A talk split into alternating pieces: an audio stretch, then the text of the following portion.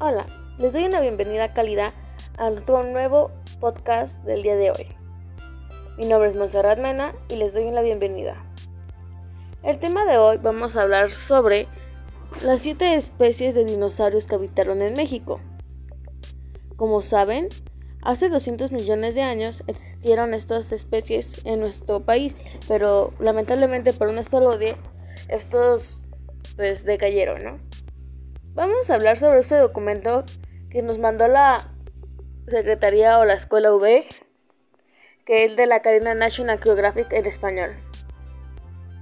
Nos abren el tema diciendo, estos son los dinosaurios de México del periodo jurásico que dominaron el país durante millones de años según los paleontólogos de la UNAM.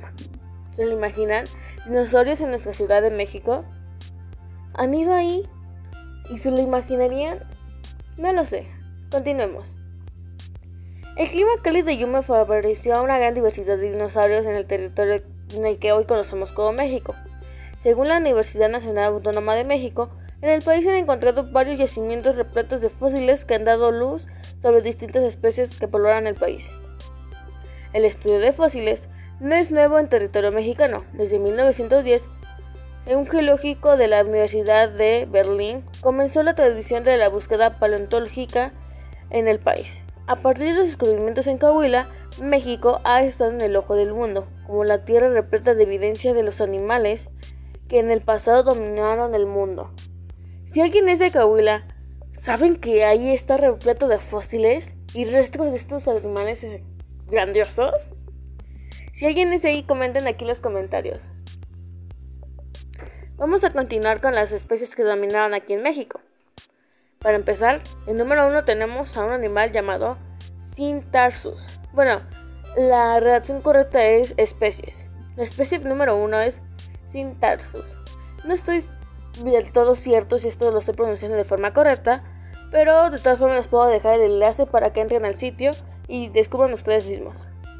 Encontramos que este animal es delgado, con una cola muy larga, estilo como si fuera un canguro. Nos dice que con 40 kilogramos de peso, este animal habitó en México hace 200 millones de años. Llegó a medir 3 metros de alto y se distinguía por sus capacidades de caza. Era uno de los carnívoros más rapaces de la época.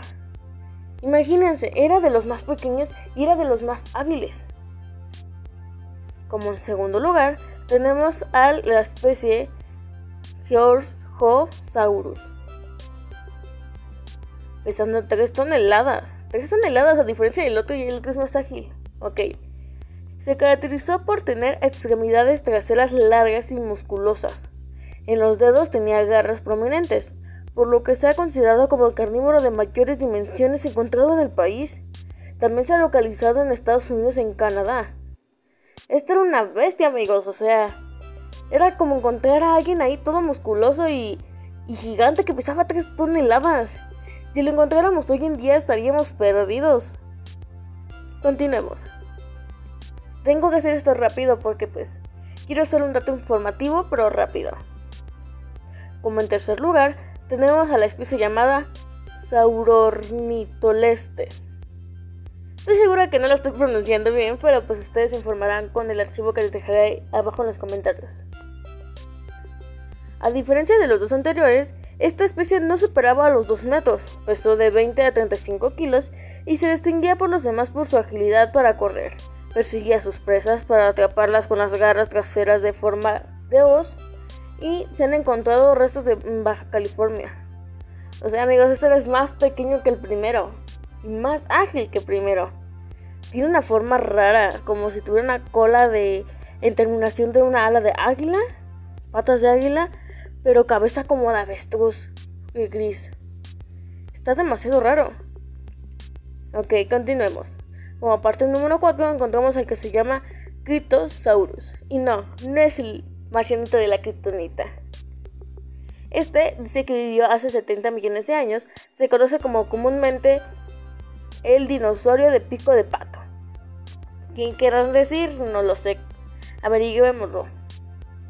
Por la forma anatómica de su hocico, pertenece al grupo de Adrosaurus y se sabe que corría mucho más rápido que el temido T-Rex.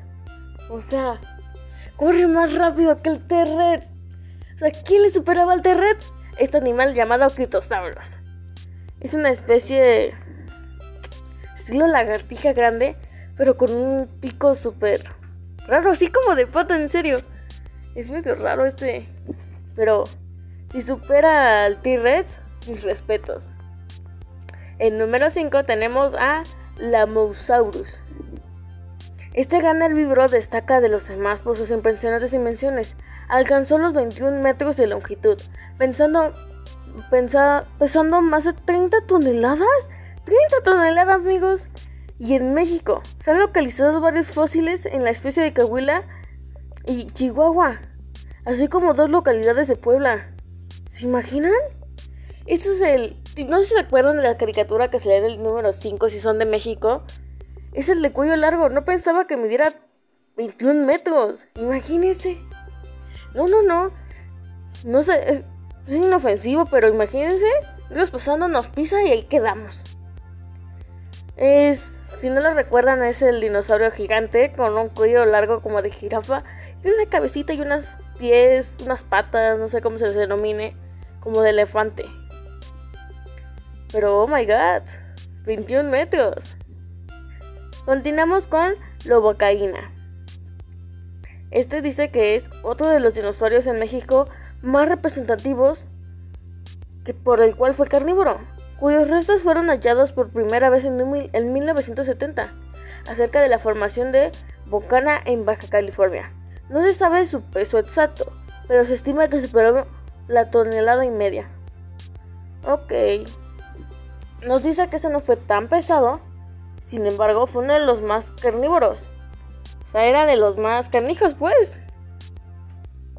Y son como estilo combinación del T-Rex con el de Critosaurus. Medio raro. En el puesto número 7 tenemos al Centrosauro. Este es el último, amigos. Y es el mi favorito. Este parecía en la caricatura y era de mis personajes favoritos. Porque yo de niña decía que parecía que era una reina africana, con una corona sorprendente y sus cuernos improminentes. Ok, entonces por último, pero vale la pena mencionar esta especie como cornada, un herbívoro que alcanzó las 3 toneladas de peso. Con una longitud aproximada de 5 metros, se destacó, por, los demás por sus características golas, crestas óseas elaboradas que lo coronan junto a otras protuberancias en el rostro. No sé si se acuerdan, pero es un animal estilo elefante, combinado con el rinoceronte con dos cuernos y una cresta gigante. Salía en la caricatura del 5 si es que son de México. No me acuerdo muy bien cómo se llama el programa, pero así es. O sea, amigos, ¿pueden ver las dimensiones?